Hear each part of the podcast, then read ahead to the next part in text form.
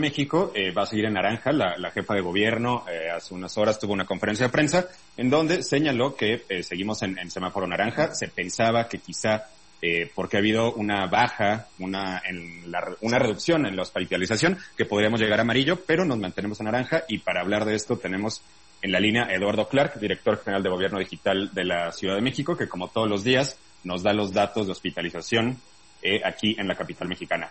Hola Eduardo, buenas tardes. Hola Olivia, hola Mael, muchas gracias por la invitación. Un placer estar aquí con ustedes. Pues cuéntanos cómo cerramos la semana en la Ciudad de México, Eduardo. Claro, a corte de ayer a las 10.38 de la noche, que es el reporte que tenemos más reciente, hubo una reducción de 57 hospitalizados en el área metropolitana con respecto a las 24 horas previas. De estos, 46 fueron no intubados y 11 fueron personas que sí tenían intubación.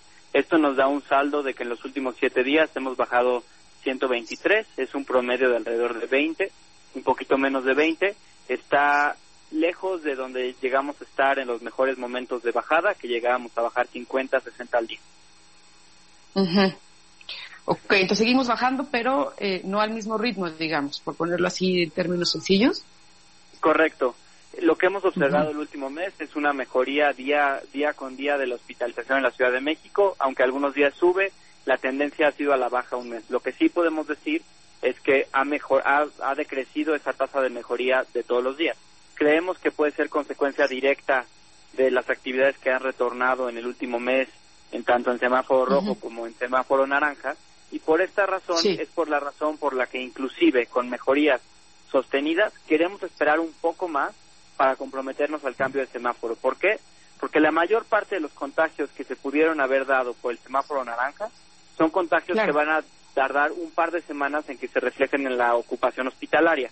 Por eso queremos por lo menos tomarnos una semana más para ver que esto se mantiene, que no sube y en ese momento evaluar ya tomar una medida de cambio de semáforo tal el próximo viernes. Eduardo, eh, señalabas hace rato en esta conferencia de prensa con la jefa de gobierno que quizá los servicios religiosos podrían eh, reabrirse el próximo 26 de julio. ¿Cómo se va a determinar esto? Justo a partir de lo que estás eh, señalando, de, si continúa esta baja. Exactamente. Si nosotros de, de hoy al próximo viernes, son otros siete días más, vemos que no sube el número de hospitalizados, es decir, si estamos en números más bajos la próxima semana de los que estamos hoy, la, la decisión será eh, reafirmar la apertura de servicios religiosos a partir del sábado 20, del domingo 26. Esto ¿Y habría otros, otros temas que, se podrían reabrir o, disminuir quizá eh, esta restricción? Bueno, mencionaban las este bibliotecas, ¿no? En este momento son solo dos cosas. Bibliotecas que den préstamo de libros. Ya tenemos abiertas las librerías comerciales lo que queremos es reabrir eh, bibliotecas que presten libros sin permanecer ahí leyendo, sino simplemente para retirar o devolver préstamo. Y los servicios religiosos que quiero enfatizar tienen una de las medidas más restrictivas de todas las actividades, principalmente porque son áreas de congregación en espacios cerrados con un buen tiempo de, permanencia. Por eso estamos orientando a máximo 30% de aforo, filtros sanitarios en todas las entradas, uso obligatorio de cubrebocas y toma de, temperatura y adicionalmente estamos pidiendo que cualquier celebración de un servicio religioso de cualquier tipo no exceda 30 minutos en su duración. Oye, Eduardo, también se anuncian eh, nuevas reglas para el centro histórico, para los comerciantes del centro histórico, que ha sido como un tema complicado, pues por la afluencia de personas y de comercios que hay. Sí, creo que no es noticia para nadie que una de las áreas más complejas de administrar en todas las áreas del centro histórico nosotros desde que reactivamos las actividades en ese, en ese polígono hemos estado negociando con los comerciantes, estudiando en temas de movilidad qué es la estrategia que puede ser más óptima para, para reducir los contagios y de acuerdo a estas últimas conversaciones decidimos hacer dos cosas. La primera es partir en dos un poco el día comercial en el centro, comercios Eduardo, al mayoreo. perdóname, te voy a tener que interrumpir antes de que nos empieces a explicar los detalles porque nos cae la pausa. ¿Nos esperas un momentito? Con gusto. Eduardo Clark, director general de Gobierno Digital de la Ciudad de México. le agradecemos a Eduardo Clark que nos haya esperado durante el corte. Eh, Eduardo, nos estabas empezando a, contar cuáles son las nuevas reglas para el centro histórico. Correcto. Como les, como les platicaba, la decisión más importante es segmentar las actividades del centro histórico principalmente en dos, las que tienen que ver con con comercio al mayoreo que puedan operar de 6 de la mañana a 12 del día y las que tengan que ver con comercio al menudeo que puedan operar de las 11 de la mañana a las 6 de la tarde.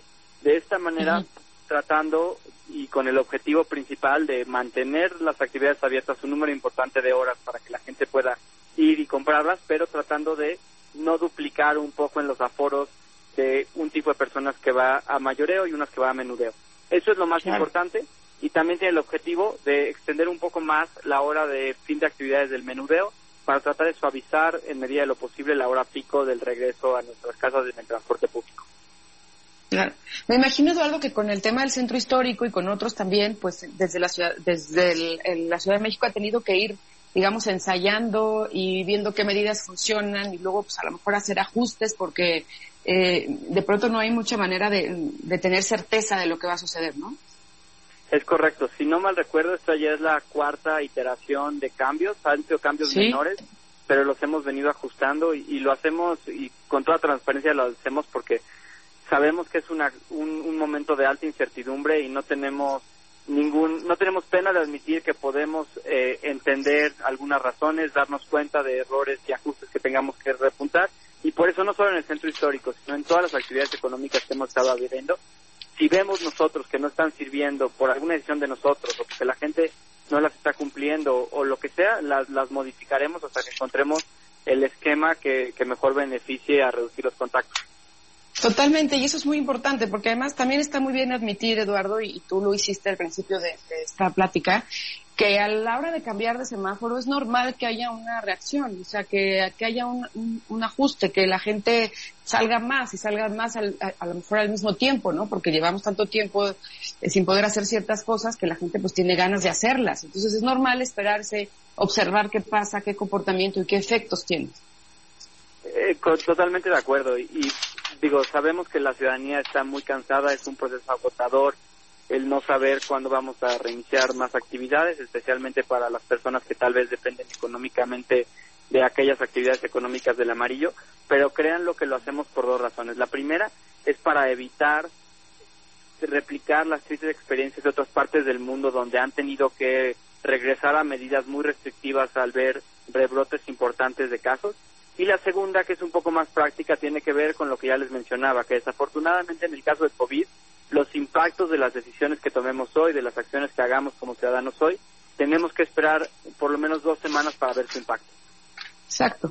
Sí, pues por eso es muy útil hablar contigo eh, cada semana, Eduardo, y te agradecemos que hayas estado hoy en Atando Caos. Muchas gracias, Olivia. Un saludo, Mael, que estén muy bien. Muchísimas gracias.